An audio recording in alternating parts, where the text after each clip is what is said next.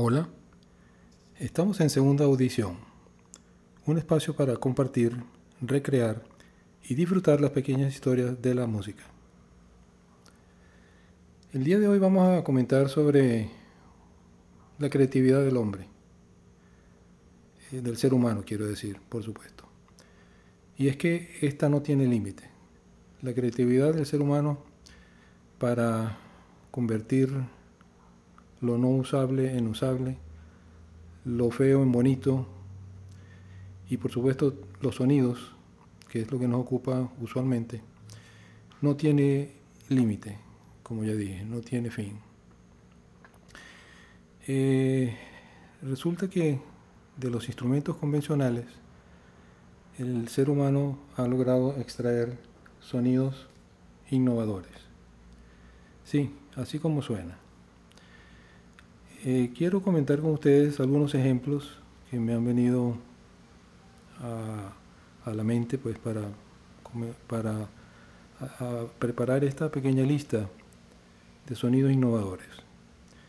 En primer lugar tenemos el piano, el piano sobre todo el piano de cola. Es un instrumento que se hace sonar, hace sonar las cuerdas cuando son golpeadas por unos martillos livianos, cubiertos creo que de, fieltro, los cuales son activados por las teclas.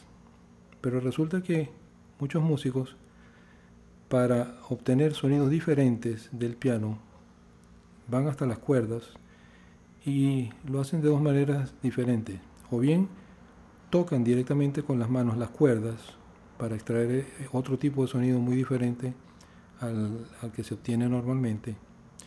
O ponen material que, hace que el brillo del sonido se opaque o que, o que cambie en todo caso. Ponen material eh, de tela, plástico, diferentes materiales para alterar el sonido aún siendo activado por las teclas, pero dado que eh, las cuerdas están siendo modificadas, eh, pues tenemos un sonido diferente.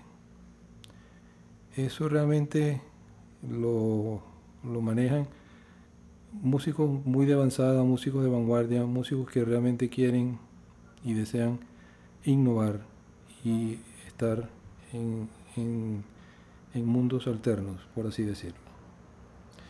Luego tenemos el contrabajo, contrabajo acústico doble bajo, que sería la traducción del inglés al castellano.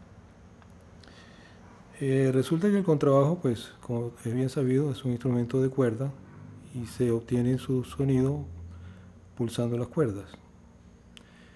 Pues bien, muchos músicos han ido más allá con el instrumento, dejan un poco de lado las, cuerdas eh, por algún tiempo predeterminado o no, y usan el contrabajo como instrumento de percusión, tocando la madera con las manos y haciendo diferentes ritmos, diferentes cadencias, de manera que el contrabajo se convierte por algunos instantes o minutos en un instrumento de percusión.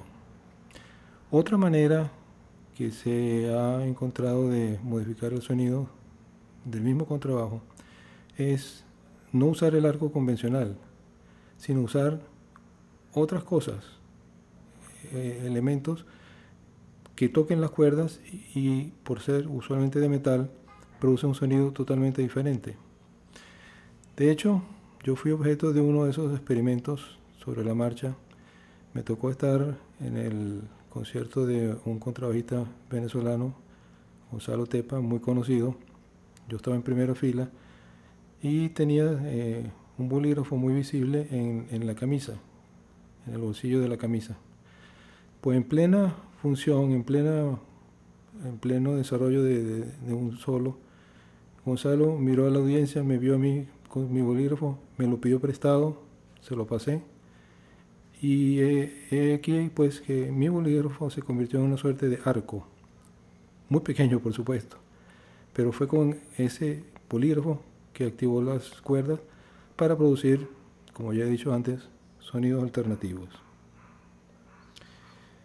Eh, podemos mencionar también la guitarra, usualmente la guitarra eléctrica, que de la misma manera que con el contrabajo, eh, en lugar de pulsar las cuerdas con los dedos o con la pajuela o, uña, eh, usan el arco. El arco que se usa para el contrabajo, pues lo, lo toma el guitarrista y hace sonar las cuerdas de la guitarra como si fuese un contrabajo, digamos, usando el, arco de ese instrumento. Eso se destaca en muchas eh, piezas, en muchas, eh, muchos artistas. Uno de los más conocidos que usó bastante esa técnica fue Jimmy Page de Led Zeppelin. Eh, y luego, bueno, vamos a hacer un, Vamos a salir un poquito de la parte estrictamente técnica del nombre de este eh, episodio, hablando de dos familias de instrumentos. Una son los instrumentos de juguete. Resulta que hay compositores, instrumentalistas, que se han especializado en obtener sonidos de los instrumentos de juguete no modificados como tal, pero sí en función del tamaño del instrumento de juguete. Estamos hablando de marimbas pequeñas, pianos, instrumentos de viento, pequeños instrumentos de percusión, que son realmente diseñados como juguetes para niños. Sin embargo, hay músicos adultos que usan estos instrumentos y obtienen también sonoridades muy interesantes, ya sea eh, usando solamente instrumentos de juguete como tal o mezclando el sonido de los instrumentos de juguete con instrumentos convencionales del adulto. Y por último, una gran familia ya eh, viniendo pues a etapas actuales, que deberíamos mencionar también el sintetizador. Si bien es cierto el sintetizador como tal no tiene límites en su diseño. Está hecho para reproducir sonidos conocidos y sonidos no conocidos. Pues creo que forma parte de esta gran familia de instrumentos que pueden ser, eh, de los cuales se pueden extraer sonidos innovadores, ya que el sintetizador es infinito en sus posibilidades. Bueno, eh, cuento con que esto, este pequeño repaso le sirva para estimular sus, su, imaginación y ojalá quien quita que podamos escuchar el trabajo de algún músico innovador que se ha inspirado por estas breves líneas. Les habló Ernesto Caldera para comentar, como siempre, una pequeña historia de la música.